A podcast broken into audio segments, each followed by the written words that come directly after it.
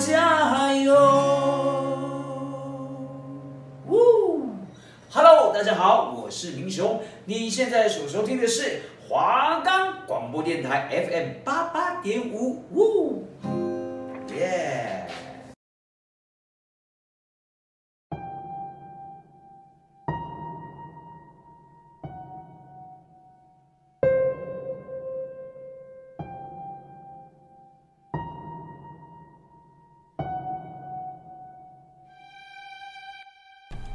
如果你也跟我们一样害怕鬼，但又喜欢看都市传说，那就绝对不可以错过我们的节目。我们会带你一起探索台湾大大小小的传说。收听的时候，注意你的周遭有没有奇怪的事情发生了。会不会其实你现在身边也多了一个人？如果你也感兴趣，那就戴上你的耳机，专心聆听。只要你敢听，我们绝对放胆分享。准备好了吗？我们的节目可以在 First Story、Spotify、Apple Podcast、Google Podcast、Pocket Cast、Sound Player，还有 KKBox 等平台上收听。搜寻华冈电台就可以听到我们的节目喽。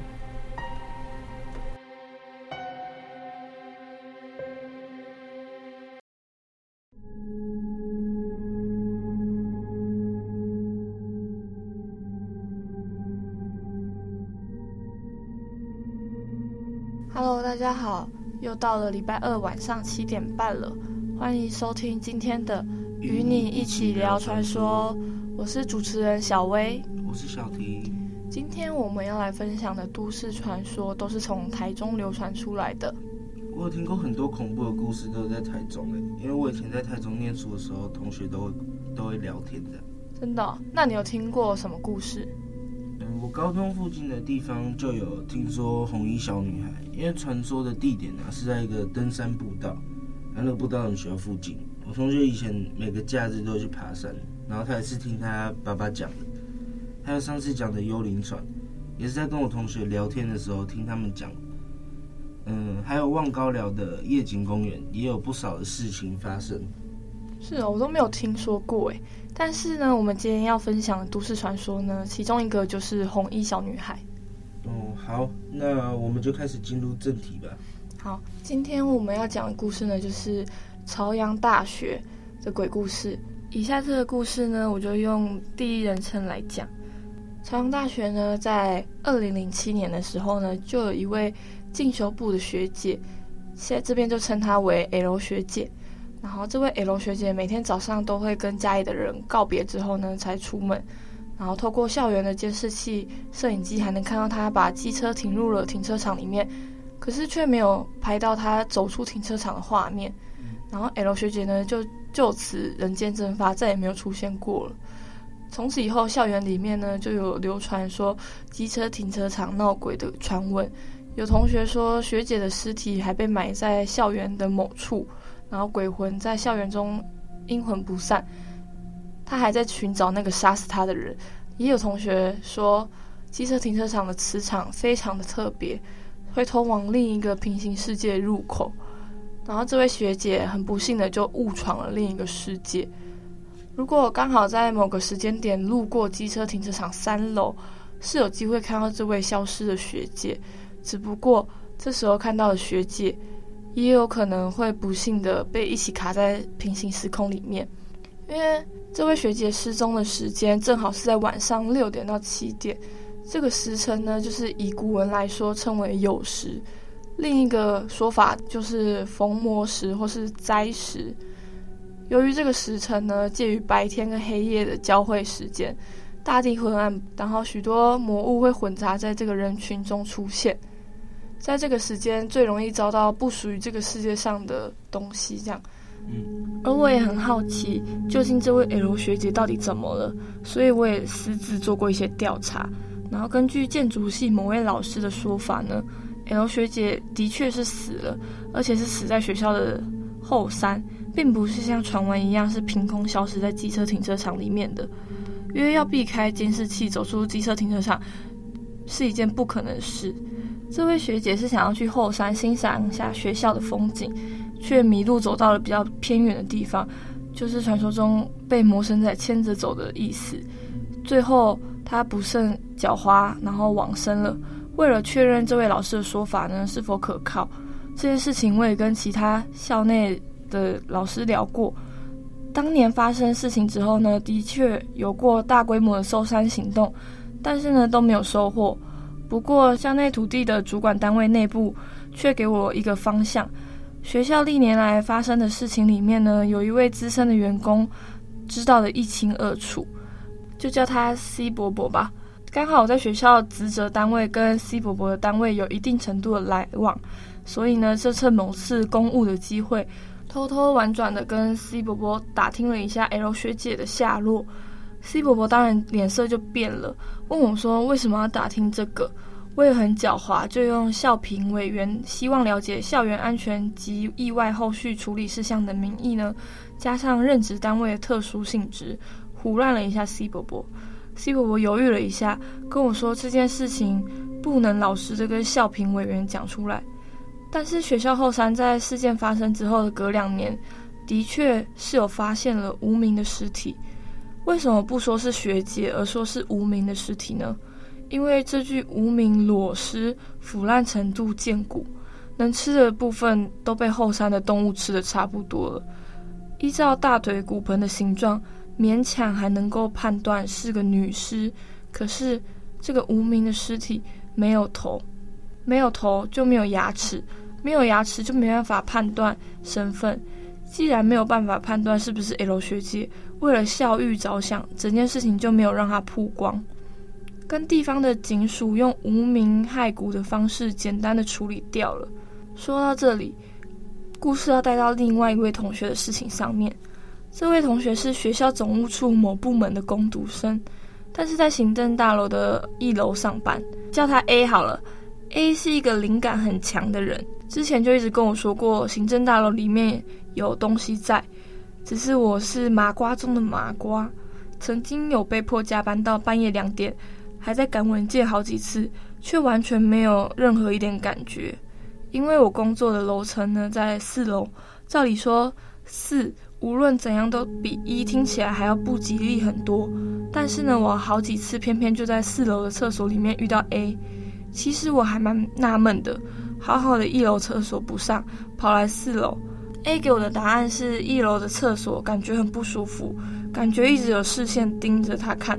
我觉得都是他的自我意识过剩，因为我们的厕所都是一间一间独立隔开的状态，关起门来就是自己在蹲马桶，哪有什么视线不视线的？一楼的厕所我用过好几次，也没有什么特别的感觉啊。上厕所还不就是这样？唯一不一样的就是四楼的通风孔看起来是一片乌漆麻黑的，但是一楼的通风孔看上去却是有一片椭圆形的白色区域在那边，大小大概跟一个排球差不多。反正天花板很高，模模糊糊的也看不出来那是什么东西。上厕所的时候呢，虽然无聊到连路过的蚂蚁有几只都会去数一下，但是上完之后就懒得去想这么多了。而且不知道是不是因为一楼的。负责扫扫厕所的工读生比较懒，女生厕所给我的感觉就是比较不干净，地上常常有没扫干净的头发，有时候有些黏黏的东西在地板上没有拖干净，有一两次有看到总务处的在骂人，然后就看到工读生在狡辩说明明就有扫很干净，我也没有想那么多，我就不管他，反正校内清洁跟我的职责一点关系也没有，而且一楼的厕所我平常也不会去。总之，在我看来，一楼的厕所顶多就是不干净，在马桶上面看到的风景有一点点不一样，没有像 A 说的那么夸张。不过，从去年下半年开始，我就没有再看到 A 了。我问过总务处的同仁，他只告诉我，A 很突然的就休学辞职离开学校了，原因没有讲得太清楚。总之就是走得很匆忙。之后我也没有想太多，就继续忙单位里面的事情了。直到上周，我才很意外的又遇到了 A，刚好是接近午餐时间的时候，我到一楼去洽工，好像是系上老师叫他回来领作业之类的，还是之前有什么钱要退给他，所以叫他去总务处领东西。因为碰到了，就跟他打个招呼，看他过得怎么样。不过他气色看起来很差，讲话有一搭没一搭的，神情看起来蛮紧张的，好像在畏惧什么东西一样，跟以前那个很有活力的他差非常多。讲一讲也不知道他是发生过什么事情才临时决定休学，所以我就不管他了，打算回去办公室。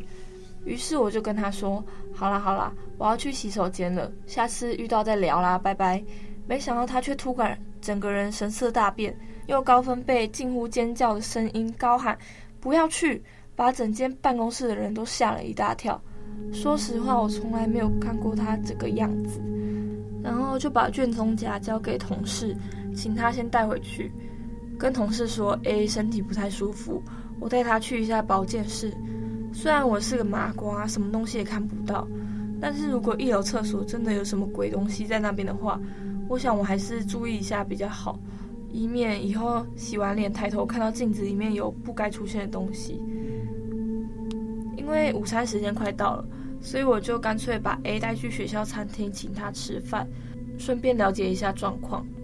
我花了很久的时间才让 A 的情绪稳定下来，毕竟他一直哭一直哭，讲什么我根本都听不懂。等我总算把全部的故事前后都串在一起之后呢，我打死也不敢再去一楼的厕所了。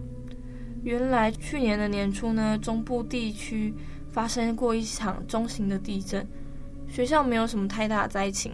就是一些瓷砖剥落啊、墙面裂开之类的损害。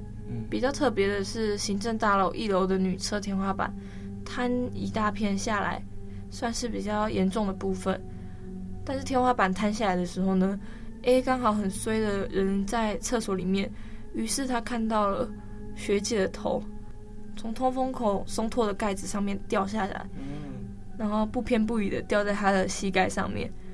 那颗一直都没有人找到的头，经过这么长的时间，表面皮肤都已经变成了一层白色的尸蜡，头发也都已经掉光了，头盖骨里面可以流的东西也几乎都流光了。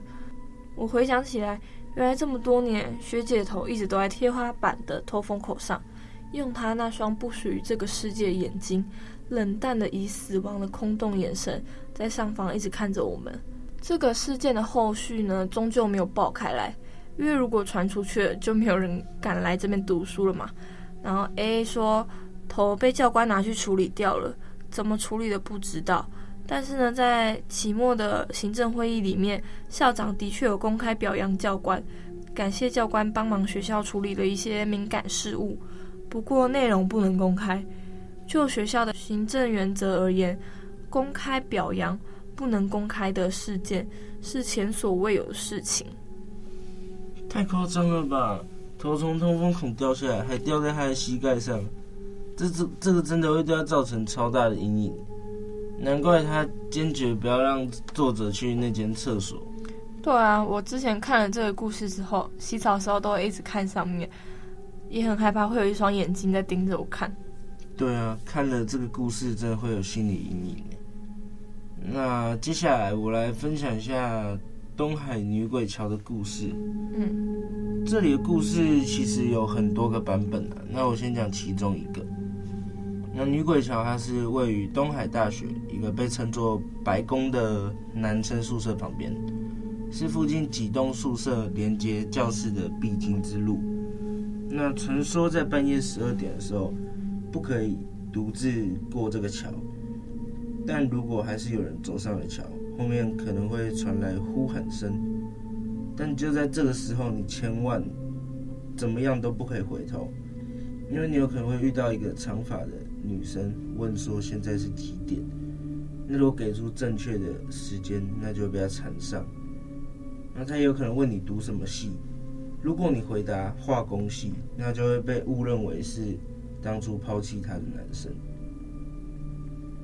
那女鬼桥还有另外一个传说，就是深夜十二点之后，旁边的石阶会无缘无故的从十二阶变成十三阶，然后走到最上面，你突然回头会有看到女鬼的可能。那曾经有不信邪的男生啊，跑到女鬼桥做直播，结果被网络上的观众发现他背后的树，然后半空中漂浮着白衣女鬼。可那时候在直播那个男生他没有发现，一直到回家看到影片的画面，他就吓得赶快把它删掉。曾经住过白宫的男生也发现，在晚上七八点的时候，路边的灯光啊会从白色转为诡异的绿色。有关这个传说，要追溯到一九八五年的一场圣诞舞会。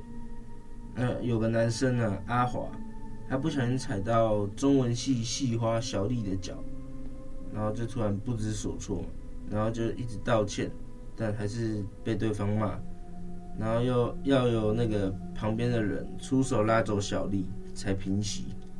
那后来一个自称是小丽室友的女生呢、走过来向阿华解释，然后还道歉，然后两个人就渐渐变熟了，然后最后就成为情侣。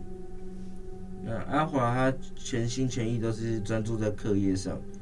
可女生她却全全副心机的，就是很有心机的放放在男友身上，然后常常带便当到宿舍门口等阿华，让他很有压力。然后阿华就叫他在旁边的桥上等他。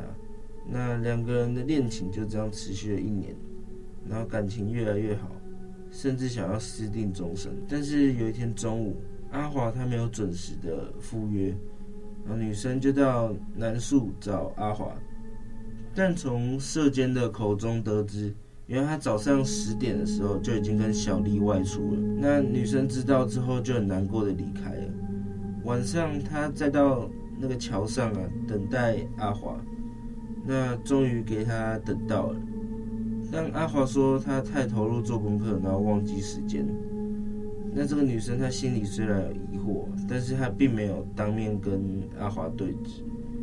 她回到自己的宿舍的时候，小丽就承认，她之前就跟阿华在一起做功课。那那个女生也就没有再问下去了。那时间又过了几个月，在阿华毕业的前一天呢，女生想要问他一些问题，然后解开心中的疑惑。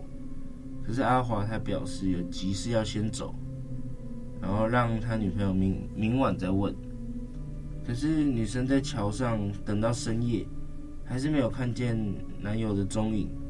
到男宿一问之下，又发现他早就跟小丽一同外出了，独自在桥上痛哭了起来。那这期间有男生问他发生了什么事，他怕自己哭的样子啊会吓到对方，然后就改口问他说现在几点？然后那个男生回答他说：“现在是十二点，之后呢就离开了。”那那个女生就一直在那里哭等。可是雨呢越下越大，一直到第二天，女生被发发现她浮尸在桥下。从此女鬼桥的传说就这样慢慢的传开来了。那在东海大学的官网上面呢，就说明了女鬼桥的由来，在大学男生十七栋宿舍。往各学院教室的小路上有一个小桥，那据说一到晚上就会有个长发披肩的女孩在附近徘徊叹气，不然就是坐在桥边哭。当有人靠近她关心她的时候，看到那个女生的脸，不是拔腿就跑，就是吓得大叫。也有东海人说，在有风的夜里，如果你单独经过女鬼桥，那个女鬼同样会以美丽的少女姿态出现，跟你问时间。这时候你必须随便说个时间，绝对不可以讲出真正的时间，否则你就要注定命丧黄泉了。现在东海大学已经没有女鬼桥了，只有一个水泥打造的小桥。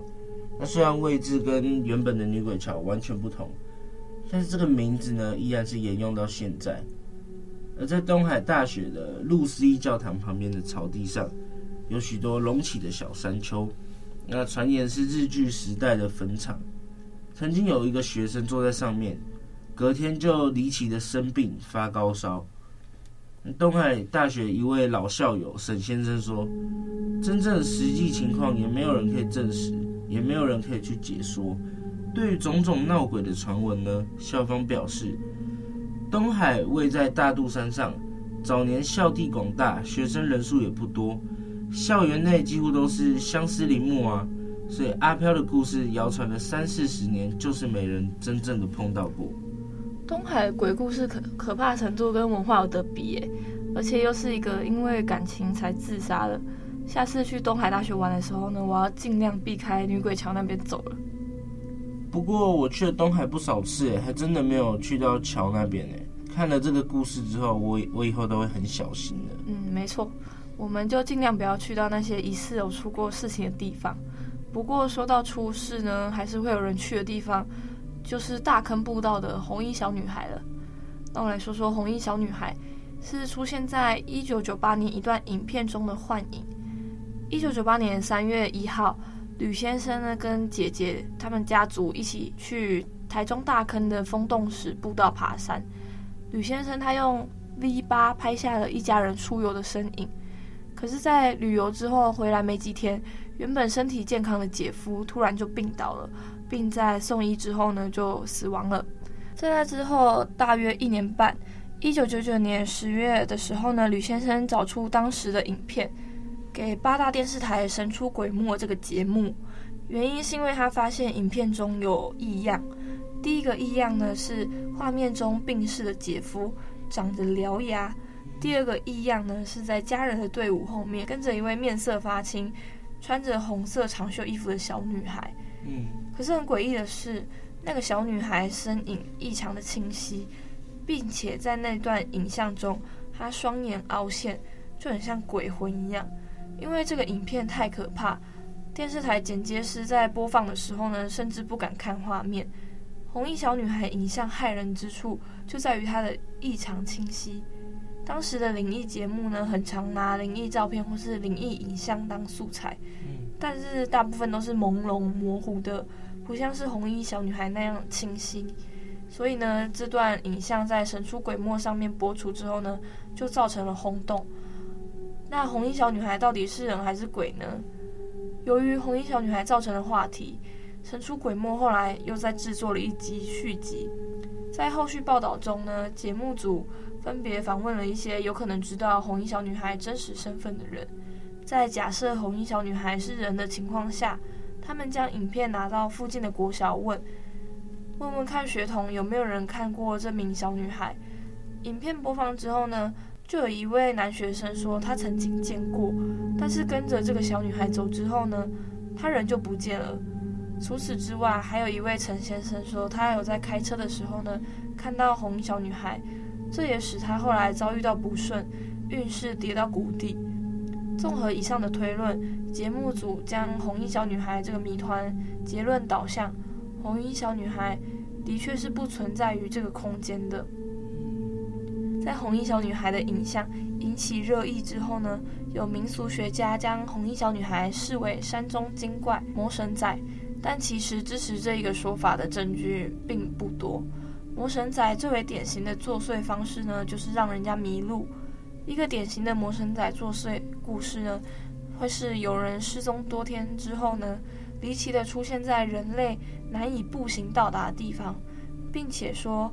有人指引我，请我吃鸡腿。实际上呢，他可能吃到的是泥土或是粪便。嗯。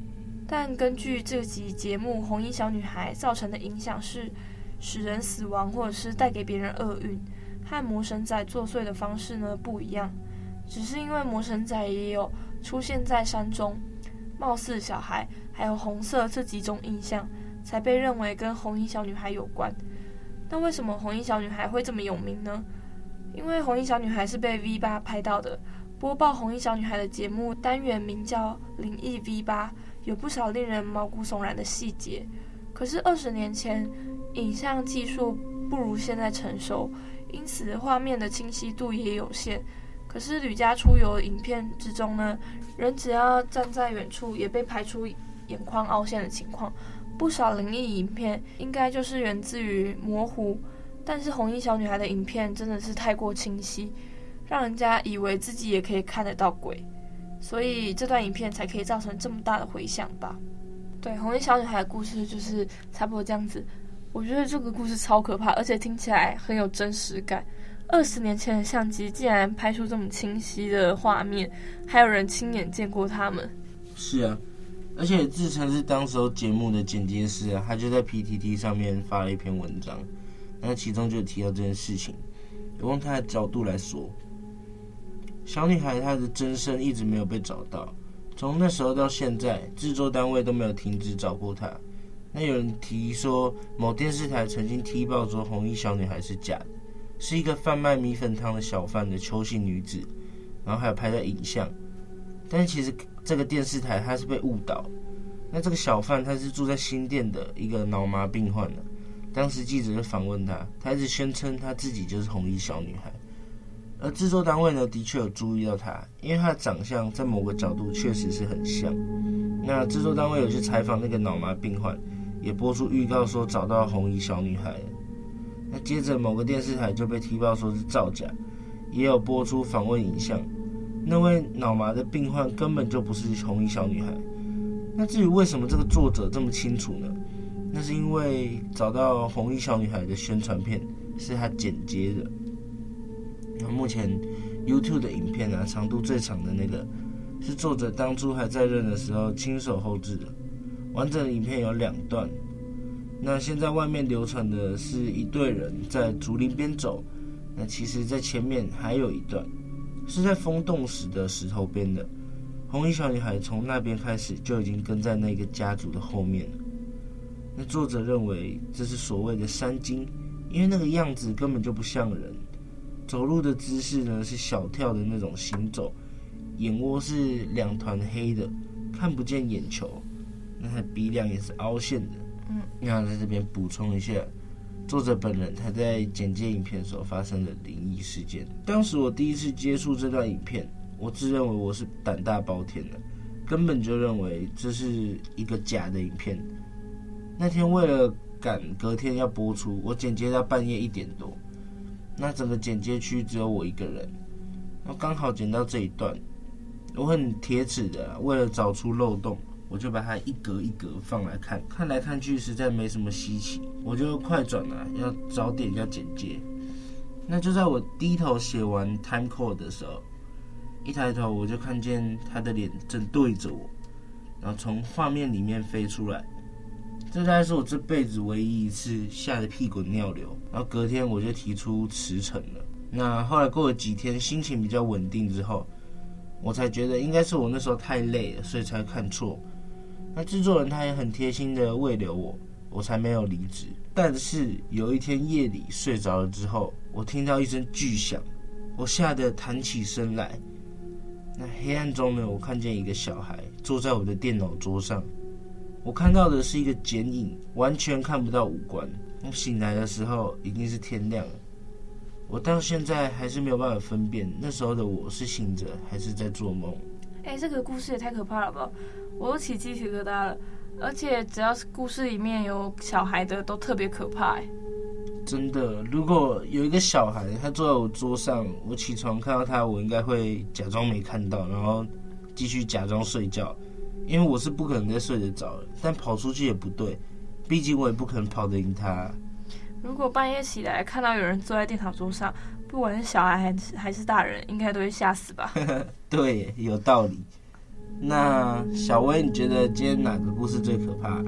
嗯，我觉得是朝阳科大的那个学姐的故事最可怕。我听完就觉得很有画面感了。上厕所或洗澡，我都会不由自主的往上看。而且如果发生在我身上的话，我应该会直接吓到昏倒。我真的不敢想象。我也是，不过我觉得我应该会比想象中的冷静一点。那我觉得今天最可怕的故事应该是红衣小女孩。因为其实我在准备这个故事的时候，我大概有两天都睡不太好，不知道是我太胆小了还是怎么样。嗯，一定是你太胆小。好，那今天的节目呢，就差不多到这边。各位听众朋友，下一拜同一时间请继续收听，与你一起聊传说。我们下次见，拜拜。拜拜。